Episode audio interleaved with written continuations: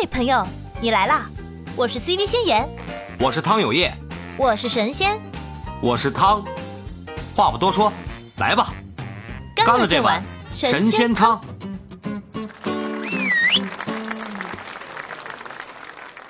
哎，对那个子妍，子妍有子妍有话说，子妍下边蹲了半天了。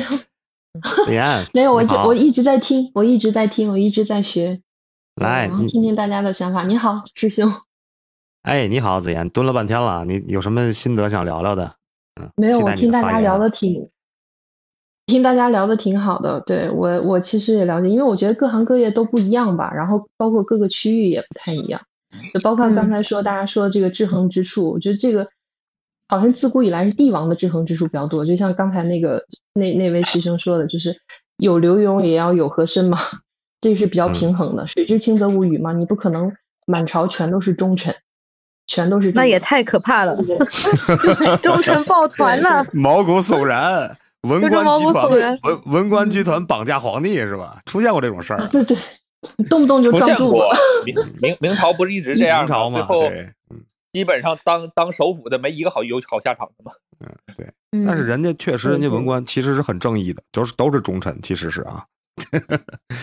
皇帝不靠谱主要是明朝的皇帝对，不靠谱。其实当当时刚才大家聊的时候，我其实其实心里面就是在就是在想另外的一种一个可能性，不是可能性哈，就是另外一种的这个情形，就是这种事情哈，就是因为现在我们嗯在讨论这个职位越高的人，就脾气会相对而言会好一些啊。嗯，然后我觉得其实就是你反过来去去看这个事情，就是因为我我我就记得就是前两年，然后我我在苏州参加一个比较大的一个活动一个会议，然后我旁边就住着一那个那个坐着一个就是也是一个企业家，但是他是一个民营企业家，就比较小，嗯，但是我们也认识很多年了，就在下面聊天嘛，就是会议结束之后，他当时说就是在上面去演讲发言的人，很多人都是年轻人。大家都九零后，然后或者九五后，就是很年轻很小，但是就是跟打了鸡血一样，然后激情澎湃的。他其实这个企业家在我看来，他是比较，呃，比较就是思路比较开的。他是东北人，嗯他的企业也在东北，就在东北很少有能像他这种就是放弃，就在快速的转型的时候去放弃传统渠道，然后改成就是呃就是现在的这种传统，就是我们叫这个数字化做转型嘛。啊，就把企业从传统的，然后抛弃了所有的渠道的抛弃，然后他现在在做这个电商嘛，采购这一块儿，这个对他来说是一个挑战啊，不是所有人都能这么做的，所以他就需要大量的人才。他原来我看他，他是对所有的人都，他是那种笑面虎，就是对谁都和和善善的，但嗯突然就这一段时间，他的变化就非常大，就比较急躁，呃，比较焦，就是尤其对他的中层的，因为他是属于企业家嘛，对他的这些中高层的管理者，他是经常发脾气的。有时候，因为我们会哦有时候在一起对开做活动啊、开会啊，我是能看到他就是有的时候关在小会议室里面去跟人家拍桌子，就跟他的下属去拍桌子去去去大喊大叫的，就是完全就是颠覆了我对他以前的这个认知嘛。我说你原来不是这样的人，因为以前他做的所有的事情已经轻车熟路了，已经做得很好了，就是大家也都在这条这条赛道上齐头并进。但你突然换了一条赛道，你抛弃你原有所有的东西，他也在摸索适应，但是他可能要比所有人，因为这是他的企业，他更关注，所以他要走得更快，看得更高。所以他需要他下面的人跟上他的脚步，但是下面的人一旦跟不上，他就会非常着急，就连拉带扯带拽的这种情况下，他就有种恨铁不成钢。所以我们那次在苏州出差的时太大了，候我，觉得。嗯，对，对，然后他会看到，哎，这上面好多年轻人就很厉害哈，然后就是有自己的想法，然后有自己的这个呃，就是这个欲望啊，或者是这个工作的热情等等等等啊。然后他说，为什么我的员工没有？就是他私下里，就我们开完会之后，我们坐在一起，他就问我，啊，为什么我的员工就没有？就每每个就好像蔫头耷脑的，然后没有什么工作的热情啊、激情啊什么。我说，我说，首先，我说你是站在一一定的高度去看待这个问题，不是所有的人都能站在你的这个高度，不然的话，人人都是老板了，这是其一。其二，我说一个最直白的，所有人就尤其现在的年轻人，就是我的付出和收获要是得得得到正比的，尤其是九零后和零零后。嗯，对我，现在知道很多，尤其是九五后甚至零零后，就是不用你老板炒我，我干的不开心我就不干了，我炒了你，嗯，常态，现在是常态，常态。对，太常态了。然后再有一点就是，本来东北人才流失的就很严重，真正就是很有些能力、自认为有些能力的人都不会留在东北。你也不能说东北没有人才，但是你想留住他，并想激发他的这个潜能，想让他真正去为你做事，能达到你的要求，你给到他他想要的了，嗯这点很关键，对吧？就是他的付出和收入是不是成正比？那我就问他，他姓尹嘛，我说尹总，你你是否给到他他想要、他满意的这个薪资待遇，对吧？你嗯这不是自古以来就是什么重金求财吗？你你要能不能留得住的人，然后你能不能识人善用？我说还有一点就是要把对的人放在对的位置上，才能发挥他最大的作用。没错，你你硬要让他做他不擅长的事情，他心里又不情愿，他怎么可能去很积极、很热情的去做这个事情？嗯，那自然也达不到你想要的。他就是那个时候那一段时间忙乱到，就是他每天不停的要给他们开会啊、培训啊，然后接受各种新事新事物。那很多员工就是会抱怨说，哎，我我来做应聘的时候不是这个岗位，我是做某一件事情的，但突然之间夸你又让我学了那么多东西，然后又让我去做任何跟我原来岗位不相关的一些事情，嗯，我要不要接受？我要不要做？我以什么心态去做？嗯那你老板要给我一个说法或者是交代，那嗯都没有的情况下，你怎么要求人家去去尽心的去为你去 打这份工？对，所以我说这个其实是一。个也是一个制衡的问题。对然后那个刚才子妍分享这段，就是给咱们提供了一个新的思路啊，就是说，这个在一个很高的职位上的人看起来脾气不好，也是他在进行相关的一些情绪控制。刚才呃，他举的这个例子就是说，他作为一个老板，他其实是呃没有一个很好的情绪控制，就是说他真的是很焦虑。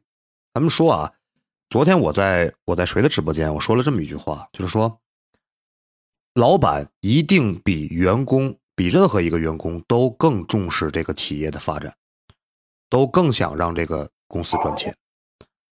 所以说呢，他可能在他的一个情绪里边，如果说他没有进行一个好的情绪控制的话，就是会出现一个相对失态的这么一种状态。他说让很多人都感觉出来他是那种很焦躁的那种状态。这这个这个时候，这个老板自己心里就得敲响警钟了，因为一个高层管理人员是不能不能够产生这种失态的，因为你是整个公司的主心骨。如果说你的基层员工、你的中层管理人员都感觉你对这个公司都是处于一种急躁的、一种没有信心的这种状态，那你想想，下边一定会展现出来是人心不稳。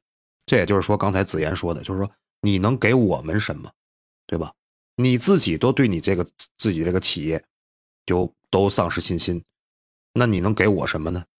那你想想这个企业，其实我觉得也也挺理解啊，因为是他是嗯自己创业，或者就对啊对于一些自己创业的企业的老板来说，那就嗯，他的情绪，因为所有压力都在他一个人身上，他会觉得，然后所有的人对他就他压力过大，然后又在未知的领域，就整个嗯人是等于是有一种腾空的那种感觉，是没有那个脚是没有落地的，没有安没有安全感，没有安安全感感。对他希望所有的员工都能来支撑住他，但是并没有人的时候，他就会整个人就会陷入一种狂躁。所以他这个职位高和我们可能职场上面的一些职位高，因为职场上就算职位再高，这个公司也不可能是他的呀，这是嗯两个概念。我觉得，就是如果嗯公司是自己的，那么他作为一个公司的老板，他一定是整个人的情绪很有可能会在遇到呃波折的时候，行业动荡的时候，他就会失控。这这是很正常的，我也能理解。我觉得，对，我我是觉得这个跟大企业家和小企业家是有一些区分的，有一些对对区别的。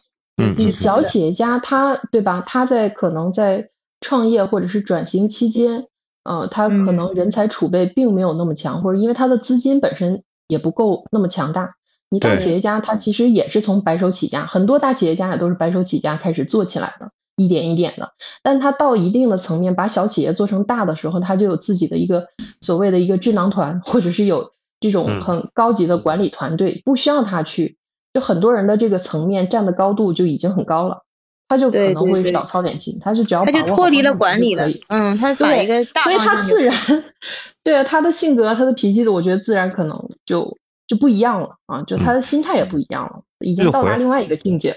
对，回到咱们刚才说的嘛，刚才提出那个观点，就是说，这跟你的管理人员、管理者这个格局是有关系的。刚才说的大小大小企业家这个类，其实就是一个格局的问题。因为什么？一是格局，二是手里掌握的一些资源。我就有钱搁得住赔，那我跟我没钱拼死一搏，那心态肯定是不一样的，对吧？嗯，就哎有我就有钱，有人投，有人投我，那我就可以，对吧嗯？就心态就会好一点。但是如果说资金方面出现了问题，或者投资方撤资啊，或者现在做的这个项目整个行业趋势又不是很好的情况下，我觉得嗯会焦躁是很正常的。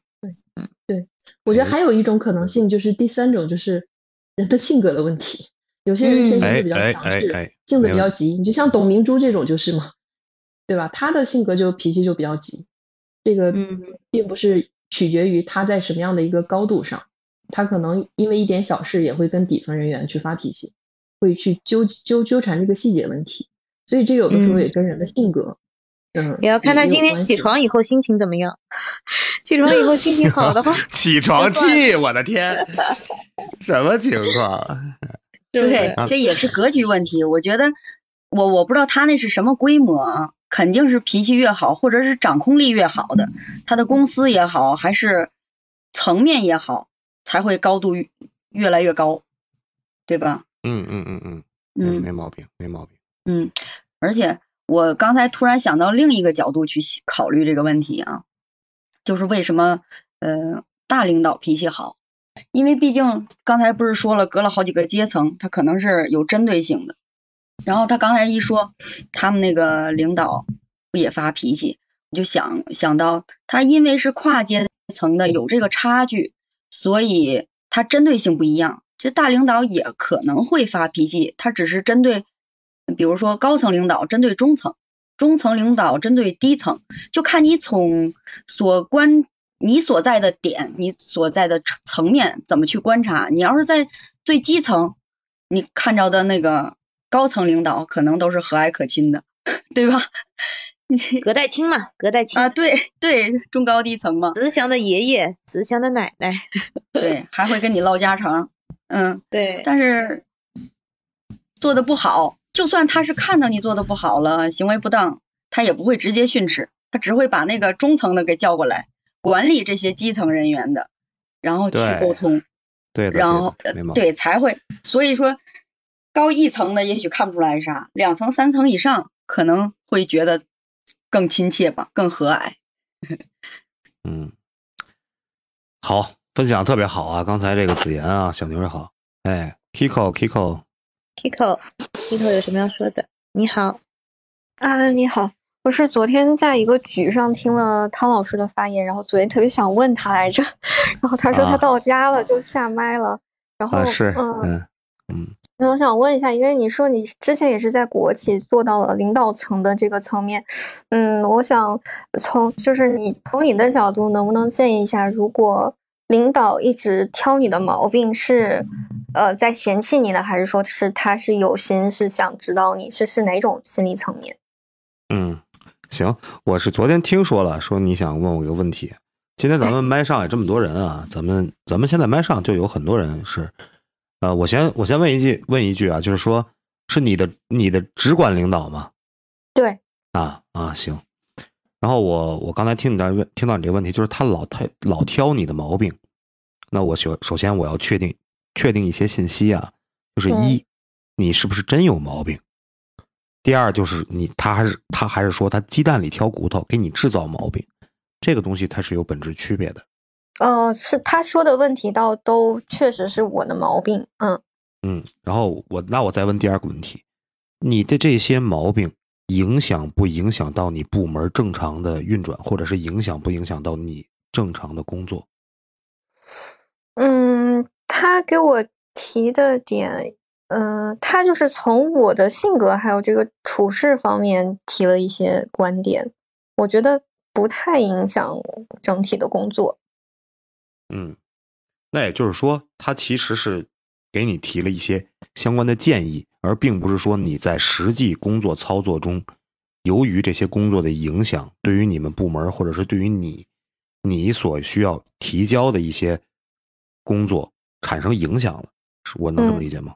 对对对，嗯，呃，行，我掌握这两个信息以后，我去帮你分析一下你的领导的心态啊。就是说，作为你的直管领导，他更希望看到的是什么？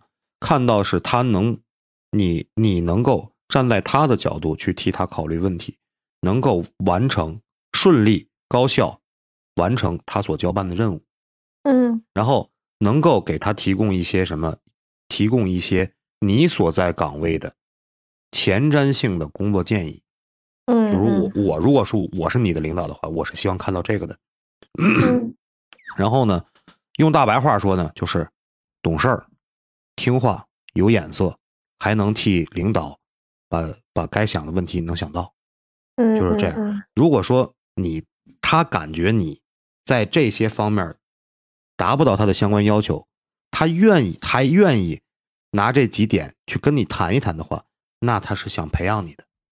哦，就是说，比如说感觉你没眼色，就是说他他说的一些话，你 get 的你 get 不到他的中心思想。比如说，我现在交办你一个工作，我说那个去干个什么什么什么，你第一反应是啊，我领导你，我我我怎么干或者怎么样？这样的话呢，就是他可能对他交办给你任务呢，就不是特别放心，因为你没有第一时间弄明白他为什么要交办你干这个事儿。嗯嗯他可能他可能让你去买一只扒鸡回来，他不一定是他想吃扒鸡的，他有可能要把这扒鸡送人。我举个简单的例子，你要嗯想到这个东西，你就你要你要能摸清楚他想干嘛，你就知道买多少钱的扒鸡，你就不会去在，然然后呢，你你要产生一种什么样的一种状态，就是你猜到他的想法以后，你再去跟他大胆求证。就比如说，嗯领导，你让我买个烧鸡，您是不是要去慰问咱们这个退休的这个老局长？那我如果说您是这么想的话，我推荐什么什么牌子、什么什么价位的，然后我什么时候、什么时候您什么时候用，我需要用多长时间，在哪个位置能把这扒鸡给你买到？如果说您不是，您要自己吃，那咱们还有另一种啊，相对物美价廉的一些这个东西，那这个这个扒鸡口味非常好，但是看着没有这么上档次。你你就是小心的去揣摩他的心理，然后大胆的去求证，他会很很高兴的。你如果说他是针对你的性格方面的一些，比如说你做事拖沓呀，或者说你这个人不细心呐、这些东西，如果说的只是这种泛泛的，而不是以这个某些工作的上的一些东西去说你的话，他还是有心要提拔你。这是我自己的感觉，就是我这么多年嗯从事这个中层管理的这么一个感觉，就是我要干掉一我要干掉一个人，嗯我要想干掉谁，我不会在这些方面上去给他去挑毛病，我一定会找到他一个大的一个错漏，出那个那个出出漏，哎呀，这个嘴瓢了啊，纰漏大大的纰漏纰漏，是是是，我嘴瓢了，我的天哪！你看看，你们现在逮到了我一个大的纰漏，是不是？你是不是要干掉我？你们是不是想干掉我？我就问你们，我一定会抓到他一个大的。对，一般要要干掉就一击即中嘛，是不是？而且我一定会在整个的这个部门内渲渲染渲染一种氛围，就是我不喜欢他，我不喜欢让大伙儿去孤立他。这样的话，我跳出来摁他的时候，就不会有别人有不同的意见，嗯大家就拍手称快，知道吗？就是这种状态。所以说你，你如果说你这样的，一定是这样的嘛，一定是这样的。嗯，你要干掉一个人，一定是你要站在一个什么？你要站在一个，嗯，名正而言顺。就职场上要干掉谁，你不能让你的下边的员工有这种你一言堂的这种感觉，说干掉谁就干掉谁。那你想想，你手底这帮人，他心里能舒服吗？还要有一点啊铺垫，是吧？当然，那当然了，你要让大伙儿知道被干掉的这个人是应该被干掉的，他不符合我们整体工作的整体团队的工作的氛围，会影响到我们整体工整整体团队，会影响到我们每个人的利益。比如说，你就可以给他设计一些东西，就是说抓到他一个纰漏，然后进行那种连坐的考核。能理解我意思吧？用我说白了吗？呃，就是给他设置一个不可能完成的任务，让他自己跳进去。并不是，我是抓哦到你的一个错漏，比如说你迟到，你老迟到，你老迟到，你这是一个错错漏，但是别人都没有迟到，但是我如果想干掉你，我会在部门管理制度上加上一个，每天都需要打卡。你想想，大家心里怎么想？你的同事怎么想？他妈的，要不知道他每天迟到，我用天天过来打卡吗？啊，明白吗？高啊，这一招高啊，学到了，学到了。少懂了。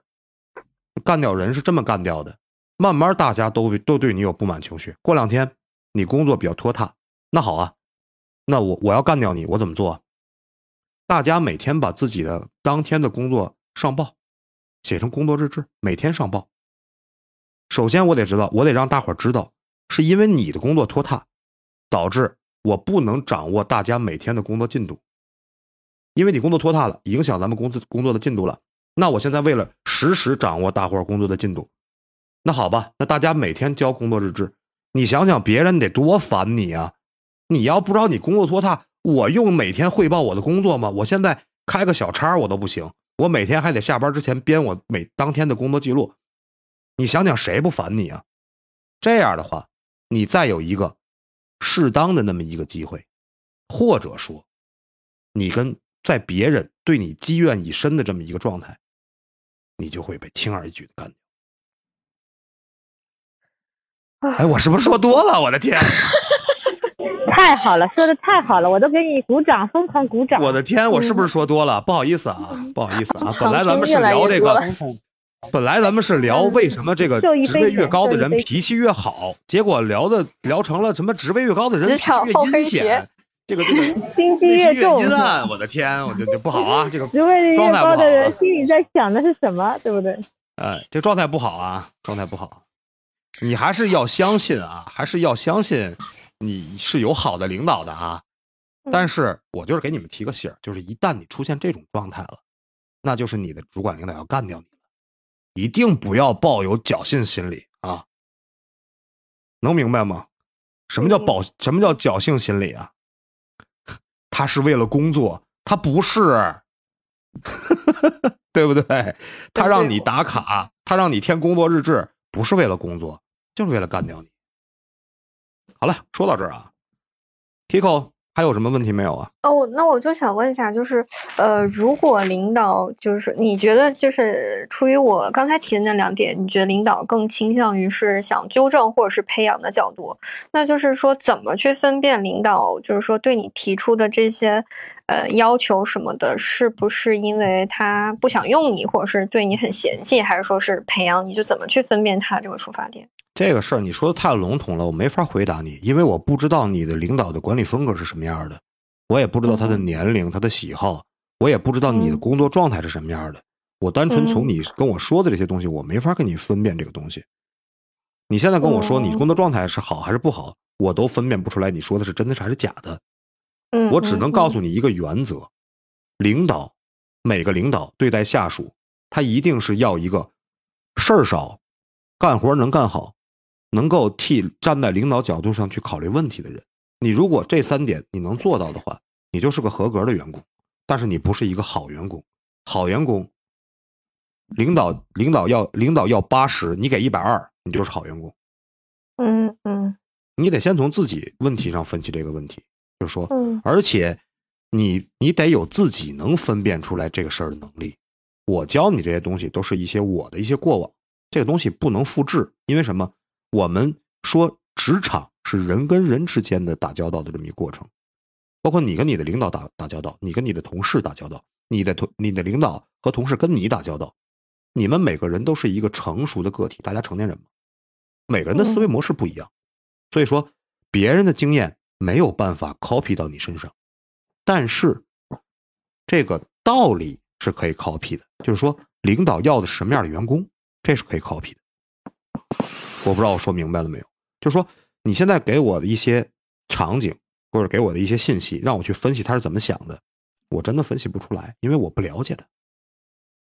但是你你得自己知道他要的是什么，你得站在他的角度上去想问题。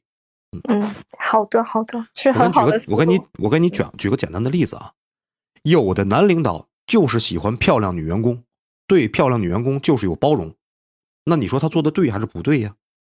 这就是他的领导风格，他的工作风格就是这样的。嗯嗯有的女领导就是喜欢精神的小伙子，能包容，出点错漏也能够，呃，抹过去。那你说我怎么说？我 get 不到这些信息，对不对？嗯，我懂，我只能就不立体这个形象，只能说，对对对，因为你给我的信息太少了。嗯嗯，行，好的，但是我就汤老师，我就告诉告诉你大原则嘛，就是说，你是来工作的，对吧？你把你的工作干好，你知道领导让你干这件事儿目的是什么，意义是什么，你能想到他想的东西，那他一定对你好。我不知道我说明白了吗？你能想到他想到的东西，他能他一定会对你好，最起码他他会觉得你好用，他不会干掉你。但是你他他老跟你说，哎呀，你这个 Kiko 啊，你这儿不行啊，Kiko 啊，你那儿不行啊。好的领导我改，好的领导我改。我啊，我本人啊，这种话我只会说三遍。说完三遍以后，我就可以，我就该通知人资给我换人了。我怎么用？没法用啊，朽木不可雕啊，对不对？嗯好的因为什么？我知道了，因为因为什么？因为大家是来工作的，我不是幼儿园的阿姨呀、对不对？我这有一摊事儿啊，你不干就得我干啊，是不是？嗯嗯，嗯对不对？比如说咱们给领导写个稿，我说了，你去写个会议纪要吧。这这这个会你过来，你你你练习，你去写个会议纪要。你写的会议纪要不合格，就得我写，好不好？对不对？我不能让我不能让大领导写吧，对不对？那这场会只有咱们，那这场会咱们怎我是坐办公室的，那这场会只有咱办公室只有咱们两个人参加了，你让其他的员工写，他都不知道这个会议的内容是什么，他怎么写？那你说这场会作为办公室就咱们两个参与这会议了，你写不好就得我写，那你老写不好，那就老得我写，谁乐意呀、对不对？对，要你对对要你干嘛呀？那我写得了呗。这就是成年人只有选择，没人说教。对我，对就，是你是给领导解决麻烦，还是给他制造麻烦的问题？对啊，他能我跟你找你谈，说的都是应该大实话说明你已。经给他制造了一些麻烦和困扰，所以他然后第一次，第一次我就会跟你说，哎，我说 Kiko 啊，你这个会议纪要你不能这么写。然后呢，我会把以前的一些会议纪要拿过来，我不我不可能教你，我哪有空教你啊？我那边还有车呢，油啊，我还乱七八糟的事儿呢，我天天教你算怎么回事啊？对不对？我把以前的会议纪要拿，你去看看，以前的会议纪要怎么写的，你咔咔拿了你看一遍，然后你也不考虑这次主题是什么，你把那个东西又给我套了一遍，我拿过来不行。老板在这个会上要强调什么呀？我们公司这开这个会的目的什么？比如说疫情防控，疫情防控的目的是什么？是杜绝隐患，对不对？是要控制、维持现在这个零零零阳的这个状态。你要把领导这个东西要表现出来，传达下去。这个会议纪要是需要其他部门去执行的。那你写这个东西不行，我看没逻辑。虽然说模格式变了，但是没有逻辑。那我拿回来，我就会跟你说，好好想想，今天咱们会开会内容是什么。我不会告诉你这个东西你是没有逻辑的，我哪有空告诉你这个事儿啊？你拿回去改还不行，你再拿回来第三遍，行了，你不用写了。你如果碰见过这种情况，你就好好自己反省一下。第三哦遍一定是，这种情况我没有，我就说啊，我就举了个例子不能胜任，嗯啊，我就是举了个例子，就是说领导嗯讨厌什么样的员工，说了啊两遍，你自己都没有自己去考虑一下领导到底要什么。第三嗯遍呢，肯定是告诉你你不用写了。那你想想，第二次还开会，我还会带你去吗？不会了，对不对？那我就自己写呗。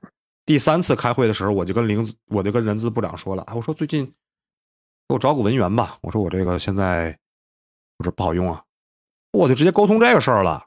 过两天你就就调到生产上去了，这个人，对不对？嗯，对，就这么个状态。哎呀，不好意思啊，我得不得得不得说这么多啊，好好好，没事，谢谢谢谢，非常谢谢。实在是对，不好意思，耽误耽误这个那就大。家继续这个话题。嗯，好。哎呀，六九蹲了半天了，哎，跑题了，我跑题了啊，不好意思啊，现开始那个开始挺好，挺好，挺好，听了特别带劲儿。对，特别带劲啊，特别带感，沉沉浸式沉浸式体验。是的，你这教的例子多好呀！你醍醐灌顶。是不是？是，嗯，这样都爱就是你都爱这个看坏话题人是吧？都喜欢坏哎人是吧？不，就喜欢看这种我们不知道的事儿，可不嘛。那个就是咱，我刚刚蹲了一会儿会儿啊，就是我们聊的都比较是都比较那个开始往上拔了，我把你们拽下来一点儿，我们走一个比较浅显一点的角度，然后我们来接接地气儿是看一下吧？对，行就是行，我就喜欢接地气儿啊，。其实我这个我这个属于把自己拔高了，其实是因为我深度不够，所以我找一个浅显一点的点儿。哎，没有没有，就是说那个职位越高的人啊，就是我觉得是这样，就不一定说他想法怎么样。我找的这个角度是说，因为我们通常在讲那个变化的一个道理，就如果这个职位或者这个管理，他平时一直都是容易发脾气。容易去，就是遇到什么事儿，我可能都先发脾气，去凶你，去怎么你，然后久而久之，大家就觉得啊，反正他都是这样的，他说的话我也就嗯就那么回事儿吧，也不会往心里去了。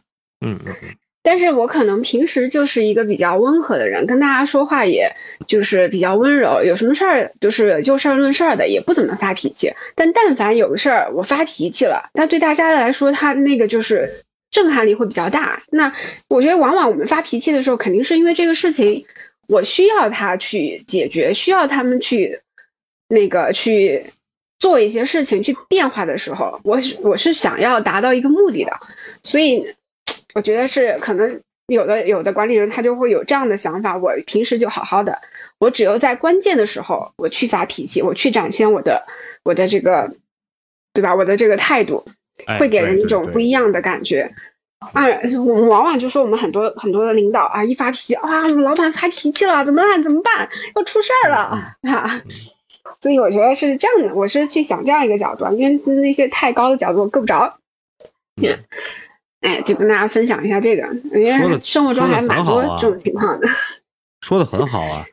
就作为一个领导，不管说是中层也好，还是高层也好，该立威的时候就得立威啊，然后该该服软的时候就得服软啊，尤其是中层领导，该服软的时候就得服软啊。那涉及到两个部门之间，涉及到两个部门之间不可调和矛盾矛盾的时候，该服软就得服软，为了生存嘛。该立威的时候就得立威，抓住这个问题了以后，打的对方抬不起头来，下次不敢再在你这儿再扎刺，那就是这样的，没毛病，特别好啊，嗯这就你这这特别现实的一个问题，这是，嗯，我估计咱们如果说有有这个做过中层管理人员的，可能都会有这种情况，很多时候就是抓住对面的一个错漏，就一棒子打死他呀，就吵到老总那儿也要吵，只要你有理啊。但是嗯。人家有理的时候，你确实你部门手底人或者你自己做的不对，你该怂就得怂啊，对吧？没毛病，特别好啊，真的特别特别现实，这是真的是，嗯，贼好贼好。行，哎，谢谢六九啊，梦洁来了，梦洁在上面蹲蹲半天了，梦洁聊两句啊。好的，师兄好，师哎兄下哎午好。，师妹好，哎，我是被您那个一席话把我吸引上来了。是吗？我的天，行行，我这么大魅力吗？我的天，对对对，忍不住想也是想分享一下。哎，好好好，嗯特别喜欢啊，嗯特别喜欢分享啊。因为吧，前一段时间我是几年以前也是在企业工作，呃也算是国企吧，邮电系统吧，哈。然后后来呢，就是辞了职以后，又自己做点儿些很挺小的小生意。嗯，在这个经过这么可以说是职位职业的变化吧，其实我的我的。我觉得这个为什么说是看起来？我觉得师兄用的这个词很好，叫看起来。嗯，这个真的是很现实的。嗯，有些事情呢，表面上表面上的它的表象并不是跟它的本质是一样的。我就觉得有两个点，第一个呢是需求点，再有一个就是你自身具备的什么样的价值，这就是对对决定了领导对我们是什么样的态度，或者说是越高层次的领导他具备呃，看起来脾气会更好。嗯，我也我也是自己我个人的一种想法吧。通过说是在那个原来的时候在单位的工作，我就是觉得是员工的需求有很多。你像不一不一样的人，他有不一样的要求。你有孩子的，他可能就是想要朝九晚五，我耽误不了接送孩子，对吧？有的呢，他就是想领导重视我，我全力发挥我自身的潜力，我能把工作做到发挥到极致。每个人的需求不一样，那么其实在这个时候呢，领导他就是呃根据员工身上的优点和发光点，他会去跟这个员工去沟通交流，甚至说是通过他们身上的这些点去提拔他提去提拔他所需要的人才。那么，嗯，也就是像刚才前面的前面。在子言后面的一位，呃，我记得是一位那个也是小伙伴说，说是，呃，叫叫个什么嘞？就是隔代亲是吧？我记得是对，没毛病。师姐说了一个隔代亲，其实呢，这个隔代亲，也就是说，领导把他的要求、把他的诉求给了他的下属，直直接的下属，而那个如果说是这个中层呢，又把他的直接的需求是要求到了员工的身上。员工呢，可能又要求了他的直接下属的身上，所以说看起来，所谓的看起来呢，我觉得就是因为你隔得远了，你直接的根据领导的要求是应该是与领导的要求不是不是直接挂钩了，它是不在一条直线上了，而是另外的一条平行线了，所以就出现了这种呃看起来会要求脾气越好的这种感觉。我不知道我的想法对不对，嗯，但是我觉得在我们提要求的时候，或者说是觉得领导呃他的脾气好或者不好的时候，我们更应该看的是自己自身具备什么样的价值，我能做什么，嗯，我能做到什么，我能为我的公司、为我的领导、为我这份职业，我能提供什么。嗯，我觉得这一点还是蛮重要的。就像前一段时间我在听那个，咱们不是有那个叫个六十六十篇文章嘛？说是考试，我也是在喜马上看的。其中有一篇文章是，嗯，说是两个员工同时进了一家公司，然后是呃，其中一个员工工作一段时间以后，觉得领导不公平，他就去找到领导，问他为什么呃。就是员工甲他的工资提了，而我呢还是在原地踏步。领导就把他们两个做了一下对比，嗯，我觉得这个是很现实的。嗯，在那个企业工作的时候，我记得当时就是我是属于那种全力发挥型的，就是尽量的做到最好，让领导去满意，也让自己的工作能达到能发挥到极致。嗯，后来不做了归不做了，那是因为也是家庭原因吧啊，嗯，但是。我觉得在提供需求的时候，要求别人的时候，更应该先要求自己。嗯，不知道这种对对对还是没毛病，没毛病。你说的非常好，我也很认同。贼好，贼好，贼好。嗯，其实呢，我最现在我最那个也是又来了我的问题了。张师兄不要那个什么，我现在说。呃，我们觉得就现在我们进入这个有声书演播来说，我们是小白，嗯，但是呢，我们会说，呃，希望说是督导也好，呃，我们的班班也好，包括像师兄啊、师姐啊，你们来帮我们梳理我们的情绪，梳理我们的以后的这这个路线也好，我们可能是心里有很多很多，呃，就迷茫的地方，自己研究不明白的地方。我们呢就提出来了，然后师兄们呢、师姐们，包括我们的督导，都是全力以赴在为我们解疑打惑、打惑。那么，呃，在这个时候，我觉得不存在说是呃脾气好与不好，可以说师兄师姐，包括督导班班都是我们的领导，因为他嗯三人行必有我师，包括我们的同班同学都是我们的领导所在。嗯，但是我觉得这个时候，呃，就是牵扯到了一个个性问题，是吧？有的人愿意说，有的人不愿意说。像我们的我们的督导，嗯，小白督导，他就是属于那种特别愿意帮助我们的。对啊，我那阵儿我跟你们说嘛，我说你们摊上小白，你们的福气真的。嗯嗯。小白特别负责任的，而且心地特别好。嗯嗯。所以说嗯你刚才说你是你们是有声路上的小白，你们不是啊，你们的督导才是小白呢。我们是小白班里的小白。你们已经不是小白了啊，真的，你们已经不是嗯小白了，因为你们现在几周了？四周不是五周了吧？现在第六周了，啊，六都对，都六周了。你看我都记岔了，六周你就不是小白了，你们现在已经是成熟主播，应该有成熟主播的状态了。只不过是你们对于整个整个这个行业的前瞻的也好啊，包括你们自己在这个圈子里边的定位，对这个东西拿不太准。但是我跟你们接触了很长时间啊，你看，虽然我只给你们做过一次分享，但是包括六九啊、樊木啊、呃梦洁你好，你们其实我们跟我跟你们其实聊了很多东西啊，包括那天我去六九的这个直播间，我也去聊了很多的东西。你们现在迫切需要干的是一个事儿，就是你们要找到你们在圈子里边定位，这个圈子能给你带来什么，哪条赛道适合你，要把这个东西搞清楚。你自己现在目前的这个演播状态也好，你实际的加入有声以后，你的你的圈你的圈层也好，适应这个圈子里边哪个位置，找准这个位置，并坚定的往这个位置上走，这个是你们现在需要做的事儿。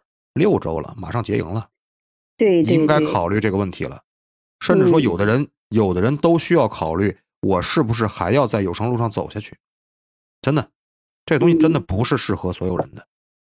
是的，是的，行，挺好。那个什么，嗯没没关系啊，我每天中午都播啊。你们要想聊天儿，嗯不是我我我今天是我今天是官方局啊，那个明天明天是私聊局，你们想想问什么随时来，我的直播间随时欢迎你们啊。小白的小白的同学跟我的同学没有没有区别啊，没有 谢谢师兄。嗯，嗯好，特别好啊。嗯，嗯，我就是发表一句，说一下我的想法。谢谢师兄，感谢您啊，哎，谢谢梦洁非常感谢您。哎，感谢感谢过来给我捧场。嗯，哎，黄二黄二上来了，有什么想聊的吗？师兄师姐好，哎，我也你好，师妹是小。白班里了。哎，我知道，知道，认识你我。是刚才，我是刚才听到梦梦杰说，然后挺有感，没有感触的，因为我觉得我挺同意他的观点的。我也不知道前面的人有没有说过，因为我有个朋友，他自己就是个老总，然后他告诉我一件事，呃，他他呃他有一次去仓库的时候，看到他底下的员工在仓库里面打牌，然后他进去的时候没有说什么，然后还跟他们打招呼，笑着聊天，但是出来的时候，呃，就会告诉他们的主管管说这两个员工不能用了。就是职位越高的人，确实是看起来脾气很好，然后所有不好的事情都在他下一层的人做了。嗯嗯，嗯嗯，就这样。对对，没毛病，没毛病。就是说，其实这个高职位的人，他可能对一些操作层面、执行层面的事儿，他不是特别在意。说的挺说的挺好的啊，挺好啊。多上麦啊，多上多上麦发言啊，因为嗯你看，呃，最开始的时候到现在，这都第六周了，第六周了，到现在应该是嗯把自己的状态得调整，得提起来了啊。就是说，哦，呃对我我现在对就是还是不太适应的感觉，那那那不太敢发言。不好啊，这个状态不好，一定要、要 open 啊，要 open 又 open 起来，啊一定要多发言。对啊对啊，尤其是本身咱们是南方人，本身这个普通话这个基础，嗯照着别人就要差一些。你如果再不敢说的话，那你相当于是一个什么样的状态？是一个嗯封闭的这个状态。你要 open 开来，open 开来。嗯对，因为而且我这边很少说普通话，所以说普通的话对我来说，其实感觉是很怪的。对啊，因为你的语言环境语言环境不一样嘛，对吧？嗯嗯嗯，也很多人说我的南方腔调很重，然后嗯 然后我自己听着也觉得挺膈应的。嗯，广东人是吗？是广东人吧？嗯，对，广东人。嗯，听得出来广东人。这个东西回头回头，一是啊粤语赛道这个事儿啊，自己上点心；二是你普通话还是要还是要练一练，嗯，因为多练。如果说你你在你在粤语赛道里边，你能拿到一个很好的一个普通话，那你想想你在粤语赛道里，你是不是更吃香一些，对吧？哦，但是问题是我不会说粤语，我会听，但是我不会说，因为我们这边也不是说嗯嗯粤语粤语的。没关系啊。刚才这段上面发言很好啊，就 open 开来，把自己这个状态打开，非常好。感谢黄二啊，感谢黄二跟我们的分享啊。嗯，好，好。哎，谁要上麦？我看啊，大宝要上麦。大宝，我给他发张邀请券。嗯。哎，这就完了？让我喝口水缓缓啊。我还没聊够呢。行，明天啊，咱们接着奏乐，接着舞。喜欢就点订阅，也可关注主播哦。到我们的直播间和我们互动连麦，你的声音很可能会出现在我们的下一集。